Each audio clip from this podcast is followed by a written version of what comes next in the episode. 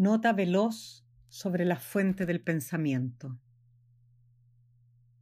Mary Ruffle. Mis sueños no valen ni medio centavo.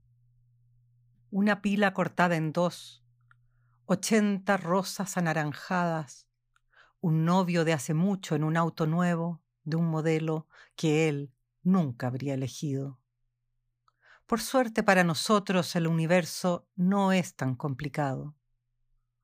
Con el tiempo aparecieron palabras como letargo y embrollo y luego cautivaron al pueblo explicaciones letárgicas y embrolladas del universo, muchas de las cuales murieron mientras nevaba.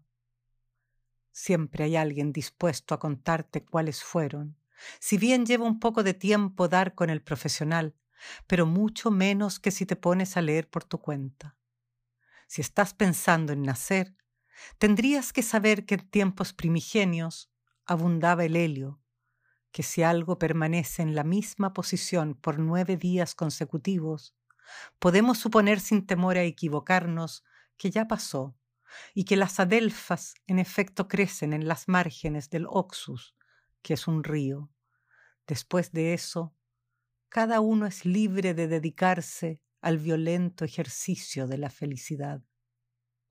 Pero para el universo, después de los tres minutos iniciales, no pasó nada interesante por setecientos mil años.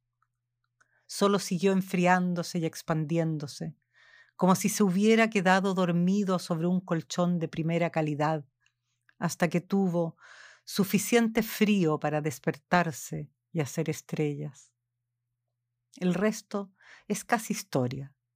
Agujeros volcánicos, pequeñas pinturas francesas, murciélagos tuertos, una nota manuscrita calzada entre las puertas de una iglesia. Ah, y algo más. Si te sacan a bailar y dices que no sabes, nace un bebé sin pies al día siguiente.